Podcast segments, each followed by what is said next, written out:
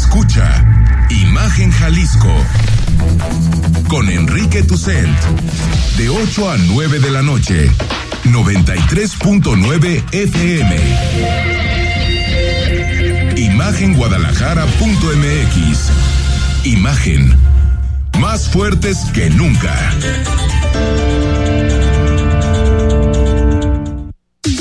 Twitter.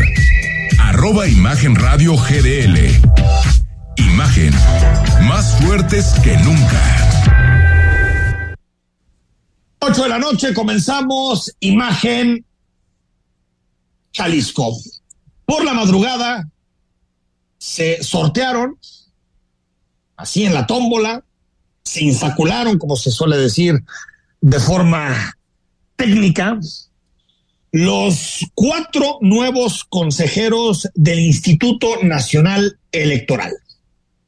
Hay una coincidencia entre especialistas, entre académicos, que dos de los cuatro son muy cercanos a la órbita de Morena y los otros dos podemos darles el beneficio de la duda. Y aquí antes de saludar a Rodrigo de la Rosa hay dos elementos. El primero que creo que es fundamental tenerlo, tenerlo con claridad. El INE sí corre riesgo como institución. institución. Y no solamente le toca a los políticos o a los representantes públicos defender a la institución, sino que la mayor fortaleza del INE debe ser la masa popular, la masa social, es decir, que la gente que se ha manifestado durante estos días diciendo que el INE no se toca, también se pueda manifestar en caso de que veamos regresión.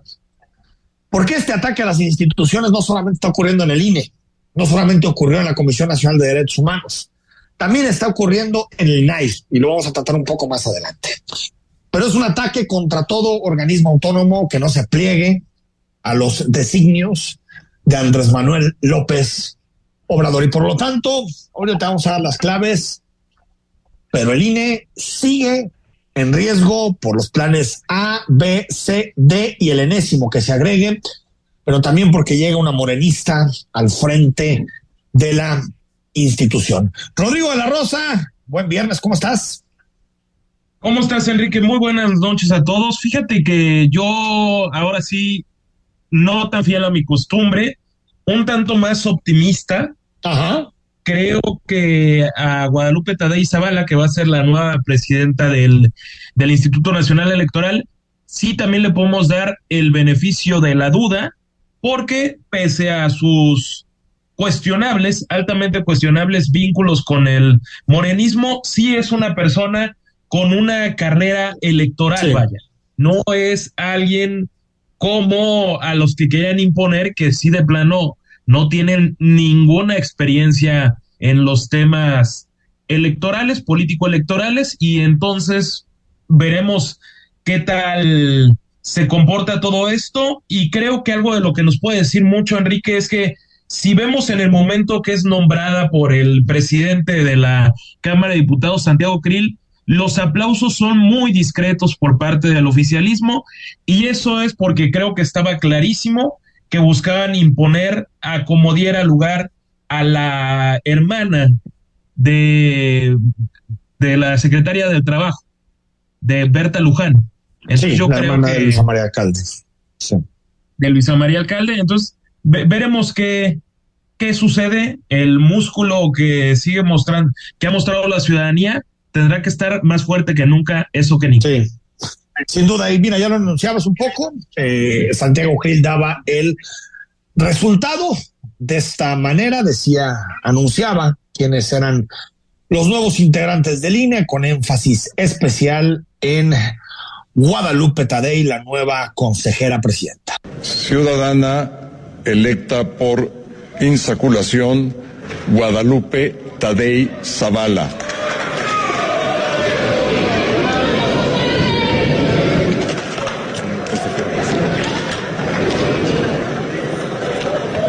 para el cargo de consejera presidenta. Bueno, a ver, vamos, porque hay muchas reacciones, vamos, vamos por partes. Primero, ¿quiénes son los nuevos consejeros? Ya lo hacías referencia. Guadalupe Tadei, mujer, 59 años, eh, tiene par de décadas eh, en temas relacionados con lo electoral. Por cierto, estuvo en el Instituto de Transparencia del eh, Estado. Y bueno, los señalamientos en particular contra, contra ella tiene que ver con es prácticamente los que llevan la política de Morena en, en Sonora. Jorge Luis Tadei es coordinador estatal de programas eh, sociales del gobierno federal, lo que le llamábamos superdelegado en Sonora.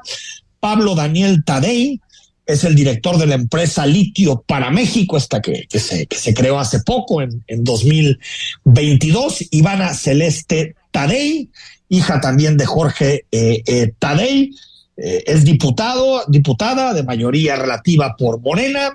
Jorge Carlos Tadei es el tercer hijo la, de la familia y también está vinculada en específico a eh, eh, la dirección, direcciones generales fronterizas, relacionadas también con, con, medio ambiente, también está en el gobierno. Isabel Cristina Tadei, eh, bueno, está vinculada a, a es decir, estamos hablando de una familia, Rodrigo de la Rosa, en la que, en la que um, todos trabajan en Morena. Yo, esta es mi duda, porque coincido contigo en que de los, de, de la quinteta de los cinco, tal vez el caso de la, de la nueva eh, presidenta de Guadalupe Tadei era el, el, el, el menos peor de los escenarios, pero ya cuando hay tantos, tantos Tadei en puestos de mando de Morena, controlando Sonora, o sea, no es un asunto de que mi carnal o mi tío o mi tía trabaje en el gobierno. Todos trabajan en el gobierno, todos. Eso es lo que de pronto uno puede, puede empezar a reflexionar y decir, de verdad, esta señora aguantará los cañonazos de Palacio Nacional cuando tome una decisión en contra de lo que quiere López Obrador, la presión de la familia, del grupo político de su familia que controla Sonora, del gobernador Durazo. Es decir, eh, yo también puedo ser un poco más optimista que, que si hubiera sido eh, eh, la señora alcalde Luján, pero me parece que tiene una labor muy complicada y que también sus márgenes de maniobra son muy reducidos. Exactamente, Enrique, yo coincido plenamente con lo que planteas, pero como ya decíamos, es triste, pues creo, tener que hablar de el peor de los escenarios, pero es que desafortunadamente están el mejor de lo peor. Sí, el mejor, de, de, lo mejor peor. de lo peor. O sí, sea, imagínate sí. qué tristeza tener que estar hablando así, pero es que a eso nos ha llevado esta administración federal que no tiene empacho ni siquiera en ocultar caros. Porque si fuera así con un funcionario de tiempos de Calderón o Enrique Peña Nieto, no me quiero imaginar cómo estaría reaccionando Gutiérrez Luna o Citlali Hernández o Gerardo Fernández Noroña y todos estos personajes del ala sí. más radical del, moren, del morenismo, donde sin duda alguna podemos poner a Berta Alcalde Luján. Entonces, déjame, ahí es déjame hacerte dices, una, bueno, Qué triste sí, de, tener que hablar de Déjame eso. hacerte una, una provocación. Déjame hacerte una provocación. Eh, ¿Qué pasaría si llega a la presidencia del Instituto Electoral Local alguien que toda su familia trabaja en Movimiento Ciudadano? Toda. Imagínate. Porque es toda, ¿eh? Tú dirías, bueno, hay uno, hay dos, pues está bien, uno entiende. No, es toda bueno, la familia. Es toda los Tadei como eh, grandes eh, eh, di dirigentes del morenismo en Sonora que impulsaron a Durazo como gobernador. Eso es lo que a mí me deja dudas. Yo espero que, que, que los contrapesos y la institucionalidad se mantenga. Y se habla poco del resto de consejeros, Rodrigo. Jorge Montaño, especializado en temas de delitos electorales, viene de Tabasco, tal vez su, su digamos, el pretito en el arroz es que eh, fue funcionario público del, del gobierno de, de, de, Tabasco, es decir, que ha participado en la administración pública, pero es cierto que también tiene experiencia en el Instituto Electoral Local de esa entidad. Está Rita Bell, también con experiencia, en el Instituto Nacional eh, eh, Electoral de, Oaxaca, un poco más joven, 44 eh, años, y ha estado sobre todo en órganos autónomos. Arturo Castillo Loza, que es el cuarto, actualmente es asesor de la presidencia de la sala tribunal del Tribunal Electoral, es decir, bueno, hay, de acuerdo a lo que, a lo que nos ha podido compartir el, el, que le da seguimiento a estos temas parlamentarios, eh, eh, Juan Ortiz, que conoce bien los, eh, digamos, los perfiles de cada uno. Estamos hablando de que dos estarían claramente alineados al, al morenismo, estarían cercanos al, al morenismo, que es por un lado, Jorge Montaño Ventura, que decíamos que venía del gobierno de Tabasco, y la presidenta consejera Guadalupe Tadei. Y de acuerdo a lo que dice el propio Juan Ortiz, los consejeros eh, Arturo Castillo Loza y Rita Abel López estarían menos eh, cercanos al morenismo. Por lo tanto, controlarían entre dos, tres o cuatro asientos en el, en el INE máximo, si metemos a Carla Humphrey dentro de los morenistas, pero creo que ha sido en general independiente.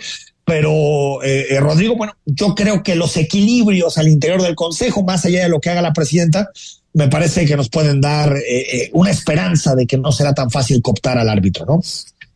Y porque yo también pienso, Enrique, más allá de que, reitero, no me, no me gustaba ni uno de los perfiles para la presidencia del Instituto Nacional Electoral, creo que si hubieran ido no al sorteo, para decirlo coloquialmente, y se hubieran ido por la negociación, creo que así hubiera quedado. Es decir, posiblemente. Dos Posiblemente. Entonces, tampoco creo que el panorama era muy diferente. No olvidemos, Enrique, que también quedó fuera Netzaí Sandoval Ballesteros, que es hermano de la exsecretaria de la Función Pública cesada por López Obrador, Irma Erendira Sandoval, esposa del impresentable propagandista del Obrador en su momento, John Ackerman, académico de la Universidad Nacional Autónoma de México. Entonces, yo creo que las cosas Pudo en el ala más morena no salieron como ellos hubieran querido. No, y el aplausómetro ahí que hacía referencia es clave para entender eso, ¿no? Porque si caía justo la persona que quería, pues seguramente el aplauso hubiera sido atronador de parte de Morena y de sus satélites, el Partido del Trabajo y el Partido Verde Ecologista. La reacción de López Obrador no se hizo esperar, reconoció que, que, que tiene cercanía y que conoce a la familia Tadei, dijo no tener una relación muy estrecha con ella, específicamente con Guadalupe, pero dice que es honesta, por supuesto, ¿no? Eh, no la conoce mucho, pero es honesta, de acuerdo a lo que a lo que dice el presidente de la República. Escuchamos su reacción. A mí sí me parece muy bien. Es que lo que no les gusta a ustedes, a mí sí me gusta. Este, ¿eh? Porque es una mujer experimentada. Eh, vean su trayectoria. No puedes poner ahí quién es este la señora Tadei, la joven Tadei. No la conozco, ¿eh? Conozco a su familia, eso sí. Y sí, este, son gentes progresistas y demócratas y gente honesta. Nada que ver con el conservadurismo que defiende reforma, ¿eh? Porque este, los conservadores que defienden ustedes son muy hipócritas y muy corruptos. Después de esa reacción, sobre, sobre, sobre el caso específico de Guadalupe, empezó a hablar que los Gustavo Hoyos, que los pluris, que él quería una reforma, que se dijeron mentiras, que el dinero no se toca, es decir, empezó a dar su larga perorata en torno a este tema, pero lo que podemos decir, eh, Rodrigo, es que tal vez no era la favorita de Palacio Nacional, pero se siente tranquilo, cómodo el López Obrador ahora con Guadalupe Tadei al frente del INE. Yo quiero ver el papel que juega Guadalupe Tadei, no necesariamente tiene que ser tan relevante como el de Lorenzo Córdoba, pero la institución está en un momento clave y yo creo que López Obrador va a empezar a mandarle algunos señalamientos para que ella comience a tomar postura en distintos temas y ver si va a jalar como Arturo Saldívar o más bien va a ser un poquito más crítica como Norma Piña en la Corte. Yo creo que López Obrador va a mantener su órdago y su desafío, aunque esté Tadei al frente de la institución, ¿eh? Sí, y los ataques al árbitro electoral van a continuar. Y yo también pienso en lo que hablaba el ex consejero presidente del entonces Instituto Federal Electoral, Luis Carlos Ugalde, en el en el sentido de que tampoco hay que estarle respondiendo todo lo que dice el presidente. No, Él, al igual que tú, Enrique, hablaba de que ya era hasta ocioso intentar entrar en razón con las cosas que dice el presidente y que recita día a día, hablándole a su base, que es francamente para la que se dedica a gobernar, porque todo lo ve en términos electorales rumbo a 2024, con el parteaguas de 2021, cuando definitivamente no fue la elección que él esperaba. Sí, los estilos de liderazgo son, son distintos.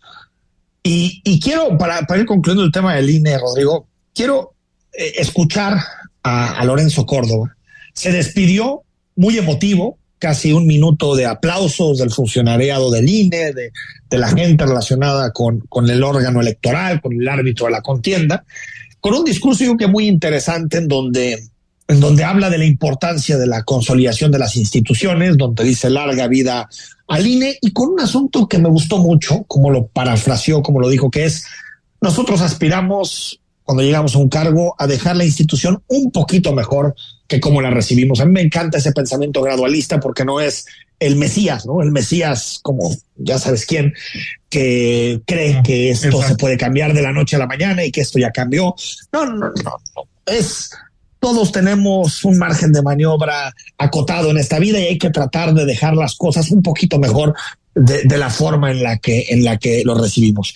Escuchamos a Lorenzo Córdoba y le damos un par de minutos a analizar su legado. Luego de más de 11 años de servicio en el IFE y en el INE, espero dejar a esta institución más fuerte, sólida, experimentada y con mayor confianza ciudadana que entonces. Les toca a ustedes, compañeras y compañeros del INE, continuar fortaleciendo y defendiendo a una institución clave para la existencia garantía, salvaguarda y recreación de nuestra democracia. Y nunca olviden que esa tarea, en esa causa, no están solos. La sociedad mexicana, en su diversidad y pluralidad.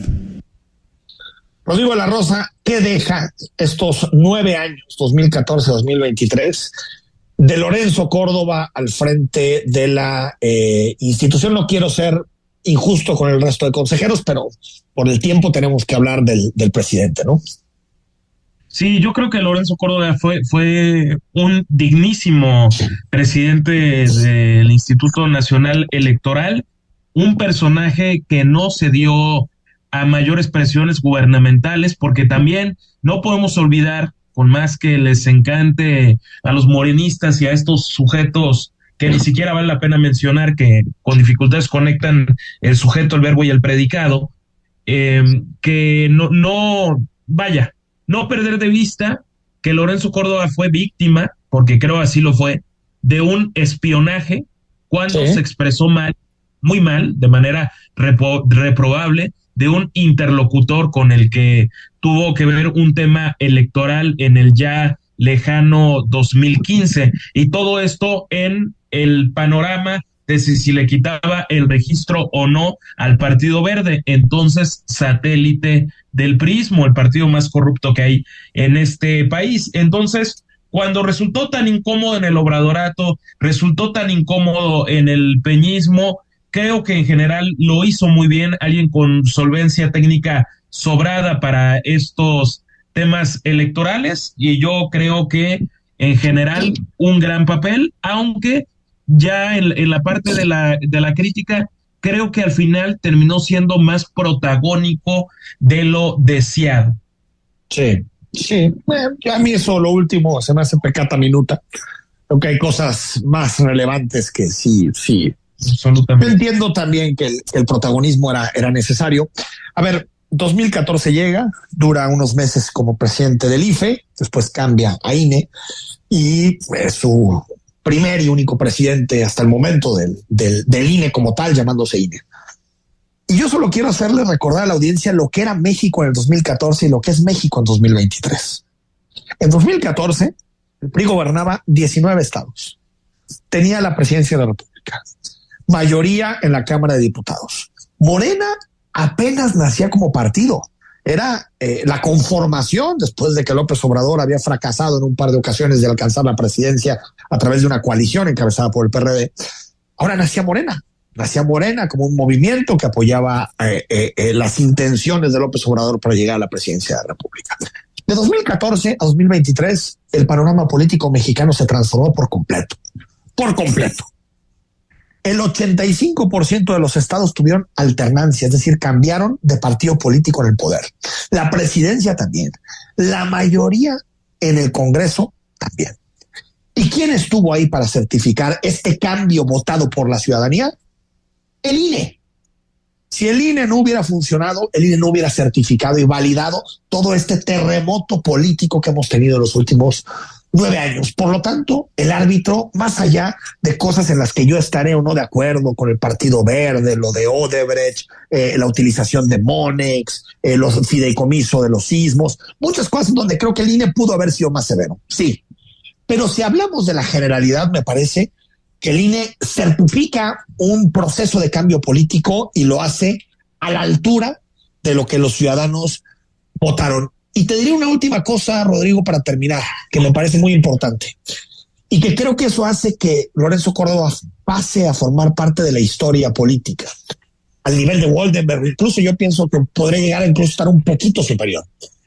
Y es que eh, él fue capaz de consolidar una masa social que en este momento apoya al Instituto Nacional Electoral. Que eso no es fácil en un país como México, que la gente se atreva a salir a las calles a manifestarse y a decir el INE no se toca. Y en gran parte se lo debemos a la valentía, ya decías, y a la dignidad de gente como Lorenzo Córdoba, que tuvo la posibilidad de agacharse, que tuvo la posibilidad de negociar una embajada, que tuvo la posibilidad de estar bien con el régimen y salir como Arturo Saldívar siendo entrevistado por los boleros y alabado por todo el obradorismo. ¿Pero sabes qué decidió Rodrigo? Defender su investigación y defender al INE. Por lo tanto, yo creo que Lorenzo Córdoba termina y concluye su ciclo con una altísima dignidad al frente del órgano electoral mexicano. Se nos fue el tiempo, ¿te parece? Retomamos porque nos quedan migración, INAI, muchos temas locales. Quédate con nosotros hasta las nueve. Imagen Jalisco. El análisis político a la voz de Enrique Tucent en Imagen Jalisco. Regresamos.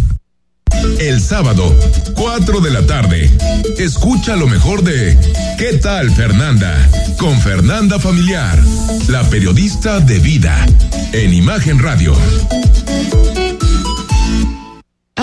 Alejandro Moreno, presidente nacional del PRI. México y su gente somos un gran país. Millones de ciudadanos han demostrado estar listos para defender la democracia y sus instituciones. En el PRI reconocemos la lucha de los miles de mexicanas y mexicanos que con valor han alzado su voz y han salido a tomar las calles y las plazas públicas para defender, para salvar a la democracia de nuestro país de las garras del autoritarismo. PRI.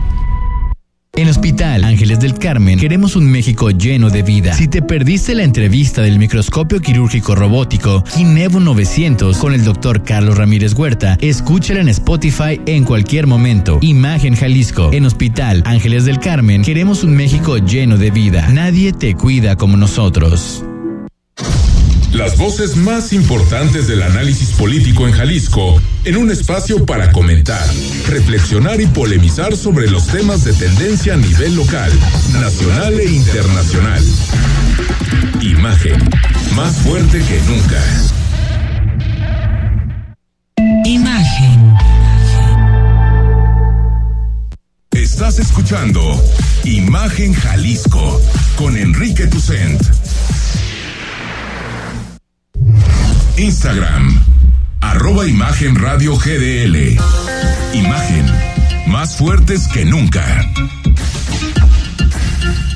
Escríbenos, participa con nosotros, noche de viernes, previo al descansito para algunos, ¿no, Rodrigo? Exactamente. Vendrá Algunos. descansito y veremos una ciudad, pues digamos, bastante calmada. Bastante eh, calma. Yo desde hoy lo noté, ¿tú también? La, la verdad es que sí, pero creo que mañana se va a acentuar más. Sí, sí, y, sí, sí. y el lunes de la siguiente semana ya que te cuento. Ya, pues por las empanadas, ¿no? por las yo, empanadas. Yo sé que, te mueres ya de, ganas de ver esa cobertura de las empanadas en el centro histórico. Ya quiero la nota, ya quiero la nota. bueno, antes de entrarle al tema de la migración y de la tragedia en Juárez, um, explicar un poco cómo queda el INAI, eh, el Instituto Nacional de Acceso a la, a la Información. Eh, lo que sucede es que está conformado por, por una serie de comisionados y al no haberse nombrado los tres que se tenían que nombrar, porque los vetó López Obrador, pues queda incompleto y por lo tanto no hay quórum. Y fíjate qué tragedia, eh, Rodrigo. Es cierto que los ciudadanos podemos todavía meter peticiones de transparencia, es decir, quiero saber qué sucede aquí, quiero saber qué sucede acá. También podemos hacer peticiones para que eh, se respeten nuestros datos personales. Pero al no poder sesionar, el INAI ya no puede sancionar a los distintos eh, eh, sujetos obligados, instituciones de gobierno, que tienen que dar esa información. Entonces tú vas y dices, oye, yo quiero saber cómo la Secretaría de Gobernación se gastó esta lana. Pues la Secretaría de Gobernación le puede decir al INAI, pues no te doy nada. Y el INAI, al no poder sesionar, se queda sin dientes para poder de alguna manera decirle, oye, pues si no le das esa información al ciudadano, te voy a multar, te voy a hacer esto, incluso arresto domiciliario, administrativo. Están dejando al INAI sin dientes y de esa manera es como un elefante blanco porque uno puede pedir información, puede exigir información, pero al final, si no les da la gana entregarla al gobierno, no hay bronca, ¿eh?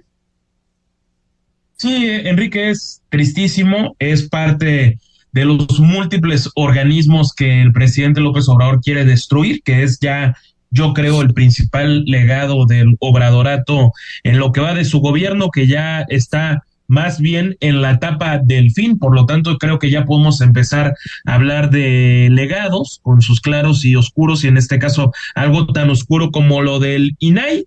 Y bueno, recordemos que está ya el mandato de la Corte de que tienen que nombrarlo, eh, no se logran los, los acuerdos, entonces por lo menos, pues un par de semanas sí estará sin quórum legal el INAI. Hijo, man. Eso, eso lo que supone es pues que cada quien haga lo que quiera, ¿no? Exactamente. Lo que López Obrador siempre ha querido hacer. Tremendo, tremendo. Bueno, veremos en qué concluye todo este asunto y esperemos que pronto se puedan nombrar. Yo le tengo poca expectativa porque eh, la opacidad es, un, síntoma y es un espejo de lo que ha sido este eh, gobierno. Rodrigo de la Rosa, llévanos de la mano un poco al recorrido de lo que sucedió en Ciudad Juárez. Bueno, Enrique, se da esta, esta espantosa tragedia por el, fue el martes por la noche, ¿no? Y, y entonces lo que vivimos es una un síntoma muy peculiar de lo que pasa con el Instituto Nacional de Migración y el tema de improvisar al máximo. ¿Qué es la improvisación al máximo? Que este centro de, digamos, una especie de detención o de atención a migrantes del propio Instituto Nacional de Migración estaba bajo la coordinación en cuanto a seguridad de una empresa de seguridad privada. En este video que es brutal, vemos que se empieza a generar un incendio por una quema de colchones que hacen algunas personas que estaban ahí mismo por un tema de una protesta social. Los migrantes al verse encerrados empiezan a patear las puertas, sin embargo, el personal decide que no les va a abrir, ellos simplemente se retiran del lugar para salvar sus vidas y ahí que mueran calcinados. Eso fue básicamente lo que sucedió. Murieron 39 personas, guatemaltecos, hondureños y un venezolano, me parece, son las tres nacionalidades que de, de Centro y Sudamérica que se ven afectadas, caray. Bueno, así narró el presidente de la República los hechos de Ciudad Juárez.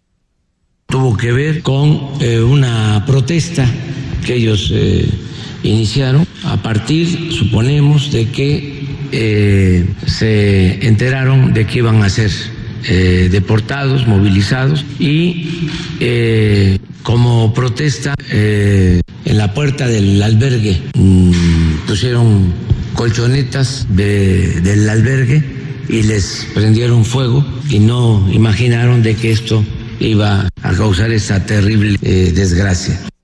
Y después vino el despapay en el gobierno, que mezcla, o, digamos que se entremezcla la, inoperancia, la ineficiencia de la que es Gala, pero también eh, la política, porque estamos en tiempo de corcholatas, en temporada de patos, y por lo tanto cada quien jala agua a su molino. Por ejemplo, la Secretaría de Seguridad, sin saber explicar por qué no estaba el canciller y por qué no estaba el secretario de Gobernación respondiendo preguntas sobre la tragedia está atendiendo el tema migratorio, ¿por qué ninguno de los titulares de estas dependencias está en esa mesa? Gracias.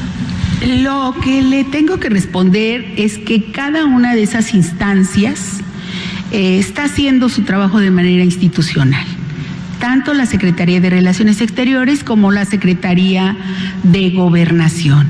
Y yo estoy aquí en calidad de coordinadora del Gabinete de Seguridad del, del Gobierno de México y estoy para eh, responder.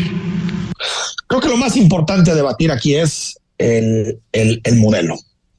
Este gobierno se califica como humanista, dice que, que eh, ha tratado de hacer muchas cosas en esta materia. La realidad es que nos hemos convertido en el muro de primero de Trump y ahora de Biden, que México despliega toda la militarización y toda la Guardia Nacional también para proteger los intereses migratorios de los Estados Unidos, es decir, mucha soberanía con el litio que ya era eh, reserva nacional, que ya era patrimonio de la nación, pero cuando se trata de defender nuestra política en materia de migración, pues estamos totalmente arrodillados y estamos totalmente entregados a los designios de, a los designios de Washington. Pero aparte, la, eh, eh, la inhumanidad. El gobierno humanista tiene encerrados a personas que están pidiendo asilo, migración en los Estados Unidos y los tiene encerrados bajo este esquema que ya narrabas, eh, eh, Rodrigo, en donde pues nadie sabe quién se encarga. Sabemos que hay, que está la contratación de una empresa eh, que, se llama Grupo de Seguridad Privada CAMSA, SADCB, que por cierto está relacionada con el, con un cónsul de Nicaragua, de la dictadura de Nicaragua. Pero como se preguntaba Pascal Beltrán del Río hoy en la mañana, en la, en la, primera edición, la primera emisión de, de imagen, eh, pues ¿quién vigila? El vigilante es decir, ¿qué, ¿qué, pasa? ¿Le da las llaves a una seguridad privada y que haga lo que se le dé la gana? Entonces, por un lado, está toda la parte del modelo de migración, que decidimos ser el tapete, decidimos ser la alfombra roja de Washington para que desde Washington se defina la política migratoria mexicana. Pero segundo, la operación ya sobre el terreno de este tipo de centros es espantosa. Y cómo no, si los supuestos encargados de la política migratoria, que ya no sabemos si es el secretario de gobernación, si es el canciller, Rodrigo, están haciendo campaña, no están atendiendo los problemas de la nación. Entonces, pues todo es un cóctel que lleva a la muerte de 39 inocentes de forma espantosa. E, exactamente, caray, Enrique, es, es increíble, es verdaderamente increíble Creo que lo de Adán Augusto es todavía mucho más descarado que lo de Marcelo Ebrard. También, tampoco es que sorprenda. Marcelo Ebrard es en un poco más elegante. Mucho más, sí, mucho más serio que Adán Augusto López. Y bueno, yo añadiría a todo esto que ya comentas que, por ejemplo, según datos de, de Grupo Expansión, en 2011 había 66 mil migrantes en el país 11 años después, es decir, el año pasado, en 2022, ya eran 390 mil. Entonces, imagínate nada más cómo es el panorama radicalmente distinto y no es que haya una estructura adecuada, ya quedó clarísimo que no la hay, para atender este tema tan importante de la migración y los 390 mil que tienen contacto con el Instituto Nacional de Migración, porque puede haber muchos otros que están por la libre y que no se han acercado a ninguna autoridad mexicana. Es decir, puede haber una especie de cifra negra en, en este totalmente, totalmente. Como siempre, nos vamos a ir. Totalmente. Todo parece indicar por las personas de más bajo perfil. Que se hagan cargo los guardias de seguridad, que en efecto yo creo que deben estar en la cárcel. No se puede ser tan animal y tan frío para dejar que una persona se muera así. Pero, ¿dónde están las responsabilidades políticas? Que era lo que ya decías tú ayer, Enrique.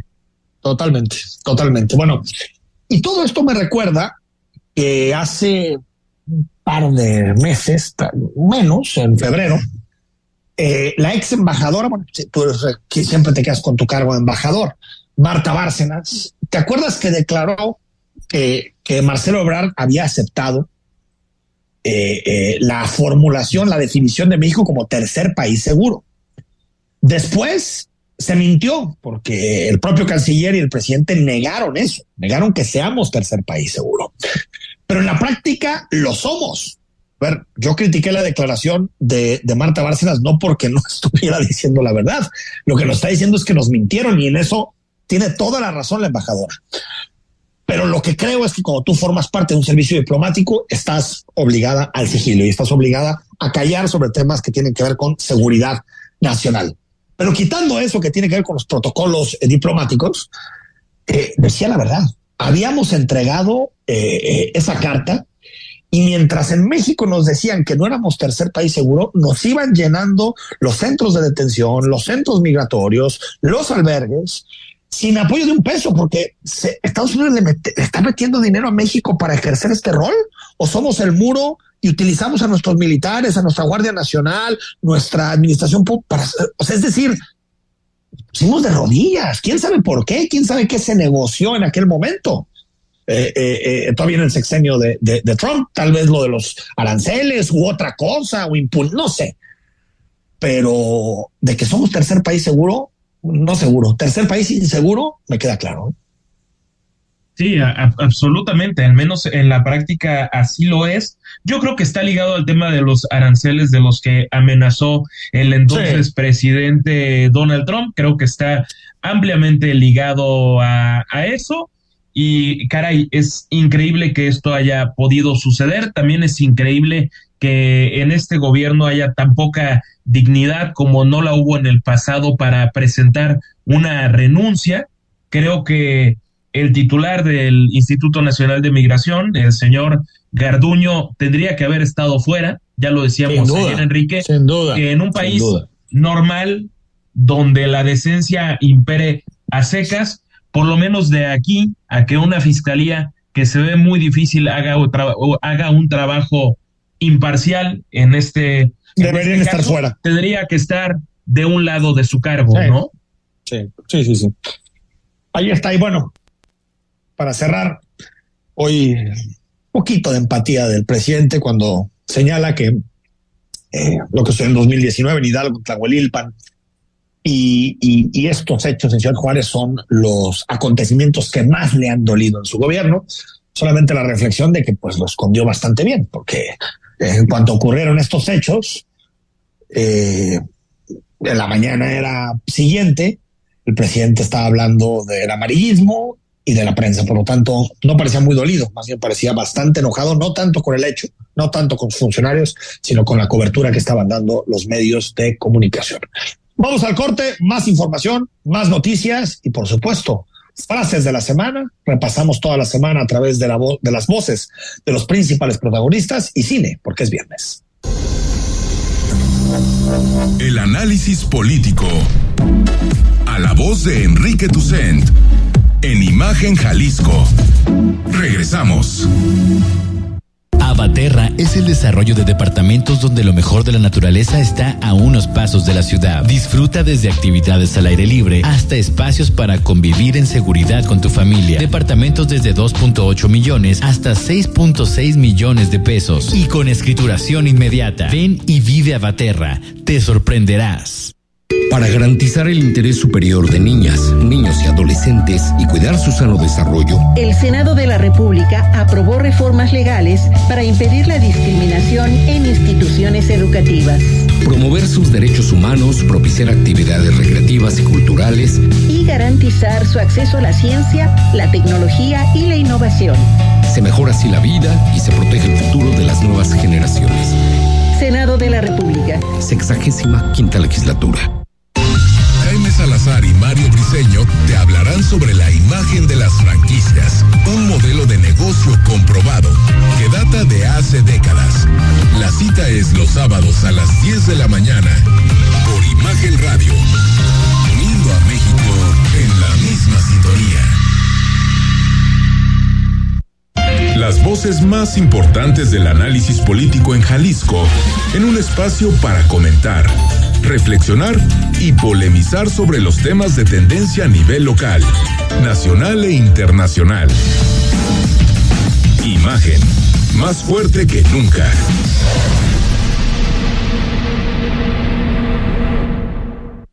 Imagen. Estás escuchando Imagen Jalisco con Enrique Tucent. Facebook, Imagen Radio Guadalajara. Imagen, más fuertes que nunca. Si nos escuchas en Spotify, ahí te encargamos que nos califiques, que nos pongas seguir para estar en contacto permanentemente contigo y para también escuchar tus opiniones y como ves el contenido del programa. Antes de ir a las frases, Rodrigo, se cumple un año de la, del incendio en el Mercado Libertad en San Juan de Dios. Un año. Así es, hoy se celebró a filo de mediodía una misa de acción de gracias. Ahí estuvo presente el presidente de Guadalajara, Pablo Lemos. Y bueno, finalmente, tras un 15% de afectaciones entre locatarios, hace ya algunos meses se entregó la totalidad de la remodelación, pues, de lo que se necesitaba ante este mercado histórico de nuestra ciudad que padeció esa, esa tragedia que por fortuna no pasó mucho a mayores. Y destacando hace un año y un año después que los bomberos de Guadalajara actuaron extraordinariamente bien a tiempo y por fortuna el incendio no se propagó. Creo que la administración municipal de, de Pablo Lemus salió bien librada de este tema que mucho les pudo haber costado. Sí, coincide, coincide un año y, y ya está muy bien en operación, ¿no? ya no tiene broncas el, el mercado. A todas. A todas. Sí, yo, yo, yo, inclusive yo ayer estuve por, por ahí, por la zona, y se ve funcionando a la perfección. Pues ahí está, qué bueno, qué bueno, más allá de que se pueden hacer cosas para remediar y para prevenir esto, sobre todo por la forma en la que se utiliza la energía, la electricidad al interior del mercado, creo que la reacción posterior, tanto de las autoridades como a los bomberos, me parece que es una, una reacción eh, eh, bastante positiva. Frases de la semana, una semana marcada por joyas discursivas. ¿Con quién nos vamos, Rodrigo? Bueno, tenemos que empezar por el presidente de la República, que como ya decías, querido Enrique, pues esto de disimular la tristeza se le da muy bien y dijo que los medios de comunicación en realidad no querían información para dársela a la ciudadanía respecto a qué pasó en el Instituto Nacional de Migración en esta sede de Ciudad Juárez, sino lo hacían por morbosos y amarillos. Ya no es ahí nada más. El tiempo de los gobiernos autoritarios que se padecieron en México, cuando la mayoría de los medios que ustedes representan, con todo respeto, guardaban silencio y no les importaban los derechos humanos. Y ahora, como son temporadas de sopilo, ahora son los campeones del amarillismo, del sensacionalismo, trafican con el dolor humano. Pues qué bueno que estaba triste, ¿no? Porque tú imagínate si hubiera estado enojado. No, pues revienta, revienta, el micrófono ahí de, Palacio Nacional. ¿no? Pero, no, increíble, increíble. ¿Viste, de verdad, viste algún amarillismo en la cobertura? Algunos Yo, la verdad, en, en, esta ocasión, la verdad, ninguno, ¿eh? Ninguno. ¿Sabes? Eh, eh, por ejemplo, en el tema del INE sí he visto amarillismo en algunas coberturas. Ahí sí. Eh, pero en este tema, o sea, me refiero a amarillismo en la una crítica totalmente desproporcionada al, órgano electoral de parte de medios cercanos al gobierno. Pero de esto, de verdad, a mí se me hace que fue una narración, un relato, nada. eh, eh, la filtración del video no tiene nada de amarillismo, simplemente darnos cuenta cómo actuaron en, ese centro. Tremendo, tremendo. Eh, no sé, sabes qué entiende por allá amarillismo el presidente de la República. Álvarez y Casa, que es un buen orador. Sin duda es un gran orador, el senador del grupo plural Álvarez y Casa, Emilio Álvarez y Casa, y bueno, Carajo, es un crimen de Estado, refiriéndose a lo que pasó en el Instituto Nacional de Migración. Esto en el contexto de que había algunos en el morenisto, en el morenismo muy orgullosos de que no iban a permitir que compareciera el secretario de Relaciones Exteriores Marcelo Ebrard o el titular de Gobernación Adán Augusto López. Se les advirtió y se les informó de cómo estaban en Tapachula en los centros de migración. Se les informó y se les avisó de lo que estaba pasando con los venezolanos, los haitianos, los nicaragüenses en esta tribuna. Sistemáticamente se ha dejado pasar, se violan los derechos, se separan a las familias, se maltratan a los migrantes, se les persigue, se les tortura. Eso es un crimen de Estado, carajo tiene que pasar para que cambien la política? Lo que está pasando es una sistemática violación a los migrantes. 40 personas y los traen un tour. Y ni siquiera una comisión. ¿Qué les pasa? Orgullosos, orgullosos por, por no permitirlo. Y mm, fíjate qué, interesante, ¿no? Llegó a ser, Emilio Álvarez y Casa llegó, llegó a ser eh, cercano, no muy cercano, pero algo cercano a López Obrador y todos terminan, todos terminan del otro lado. Bueno, eh, los Leones Morenos y si hay alianza o no entre Morena y Raúl Padilla le permitió a Enrique Alfaro recordar a sus amigos universitarios, ¿no? Exactamente, escuchamos lo que dijo el gobernador de Jalisco educativa de mujeres y hombres libres. Nadie les dice por quién votar. Quien piense eso me parece que le falta el respeto a la universidad. Eh, si Raúl Padilla eh, decide aliarse con Morena, pues pobre de Morena. Pues, si lo aceptan es asunto de ellos. Eh, la universidad y la comunidad universitaria va a apoyar a quien considere inconveniente a la comunidad universitaria. Ni Padilla ni nadie le da instrucciones pues ahí, ahí tenemos la declaración que se la sacó el buen Rodrigo de la Rosa. Entonces, bueno, ahí, ahí está eh, eh, la posición del gobernador, si hay o no hay acuerdo entre Morena y el eh, padillismo y, el grupo político de la Universidad de Guadalajara. Y pues yo creo que se acabó esta historia de la foto de, Salvador Zamora, Alberto Esquer, Clemente Castañeda, se acabó pero decía Lemus, a mí ni me vean, yo estaba, mientras ellos tomaban la foto, yo estaba con el gobernador, ¿verdad? Eso dijo. Exactamente, que tiene cosas más importantes que hacer. Simple y sencillamente yo voy a seguir conquistando campeonatos de la mano de la ciudadanía, de la mano de la gente, estando en la calle y trabajando, porque los campeonatos se construyen en la cancha, jugando, esforzándose, sudando la gota gorda. Los campeonatos no se logran desde la banca, desde la tribuna o viendo los partidos de la Champions desde lejos, ¿no?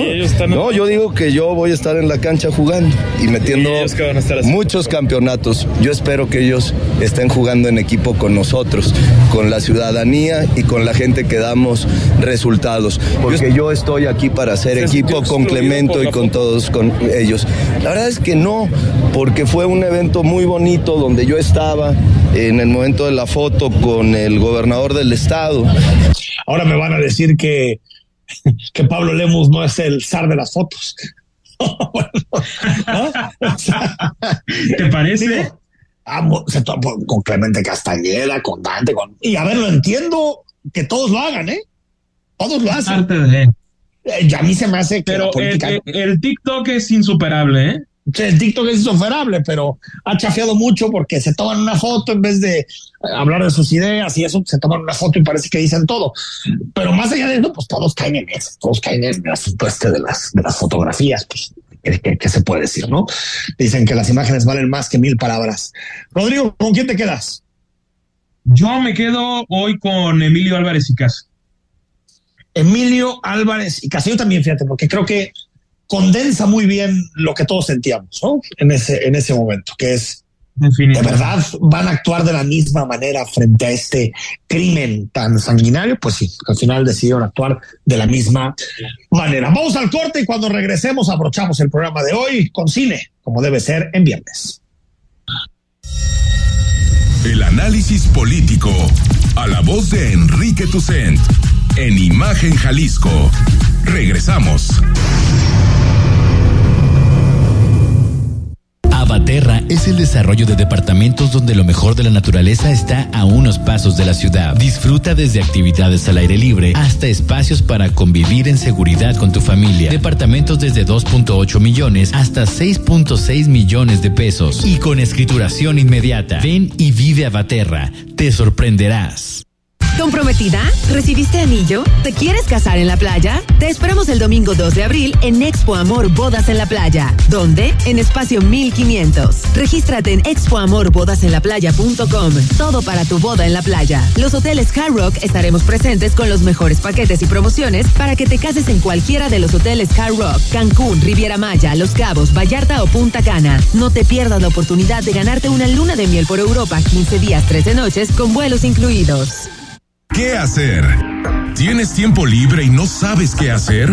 Mariana H. Todos los viernes de 10 a 11 de la noche te recomienda libros, exposiciones, obras, música y todo aquello que puedes hacer cuando te preguntes ¿qué hacer? Por Imagen Radio.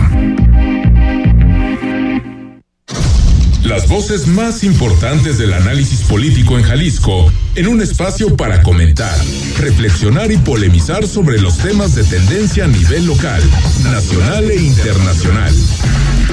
Imagen, más fuerte que nunca. Imagen. Estás escuchando Imagen Jalisco con Enrique Tucent. Twitter, arroba GDL. Imagen, más fuertes que nunca. Gracias por seguir con nosotros. El libro, te puedes apuntar ya, el libro para la próxima semana es El Camino de México, eh, un libro escrito por el secretario de Relaciones Exteriores y una de las principales corcholatas de Morena, por Marcelo Ebrard. Como cada viernes, Tocayo, adelante con tus recomendaciones cinematográficas. Tocayo, ya estamos listos para la recomendación de esta semana que concluye y en la que se lanzó en Netflix la serie documental de tres episodios de Waco, esta región de Texas en Estados Unidos, en donde el líder religioso, por decirlo de alguna manera, llamado David Koresh, eh, dirigió una secta de fanáticos quienes creían que este líder era una especie de nuevo Cristo en la tierra, cuando en realidad practicaba la poligamia y la pederastia dentro de esta comunidad o microsociedad que tuvo un final terrible, descubriéndose posteriormente el manejo y tráfico ilegal de armas.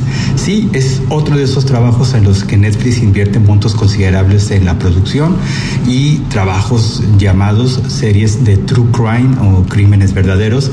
Hay un acopio de imágenes de noticiarios de la época, eh, también hay eh, pietaje de imágenes oficiales de las autoridades y también eh, develado de las negociaciones que se hicieron durante la retención de rehenes en un gran conjunto de edificaciones donde se encerraron la mayor parte de los seguidores con su líder. Los hechos ocurrieron hace 30 años en esta región de Estados Unidos y para conmemorar fue que se hizo este documental. Hay entrevistas con algunos de los sobrevivientes que a pesar del tiempo transcurrido siguen pensando que lo que hizo David Koresh con los davidianos era hasta cierto punto natural. ¿Correcto? Waco, el apocalipsis tejano, es esta docuserie de tres episodios que casi ajustan las tres horas y está disponible desde ya en Netflix. Y para quienes somos seguidores de la serie de HBO Max Succession, llega la cuarta y última temporada desde el domingo pasado, día en que se van a estar liberando los episodios de esta historia ganadora de Emmys en torno a la rapaz relación familiar de un magnate propietario de un medio de comunicación y de negocios relacionados con el entretenimiento en Estados Unidos. Y si aún no conocen Succession ahora en las vacaciones, si no salen fuera, es buen momento para poner ponerse al corriente con las tres temporadas que acumulan casi 30 episodios de media hora. Succession, con gusto les repito, está en HBO Max. Así las propuestas para estos días de descanso para quienes decidan quedarse en casa. Ya estaremos haciendo más recomendaciones en Twitter, en donde me encuentran como arroba Enrique Vázquez bajo y en donde también con gusto recibo comentarios y también reclamaciones, claro. Nos escuchamos hasta la próxima. Buen fin de semana. Pues ahí está, no hay excusa para pasar un buen viernes acompañado de un tequilita, de un café, de un tecito, de lo que gustes. Adelante. Rodrigo de la Rosa, lunes, estamos aquí, eh, eh, totalmente en vivo, por lo tanto no hay excusa. Aunque sea Semana Santa, totalmente en vivo Imagen Jalisco. Será hasta el lunes y mientras que vengan los tequilitas, muy buenas noches a todos. Muy buenas noches, que pases un muy buen fin de semana. Próximo lunes a las 8 estamos de regreso en Imagen Jalisco. Escucha Imagen Jalisco con Enrique Tucent de 8 a 9 de la noche, 93.9 FM. Imagenguadalajara.mx. Imagen más fuertes que nunca.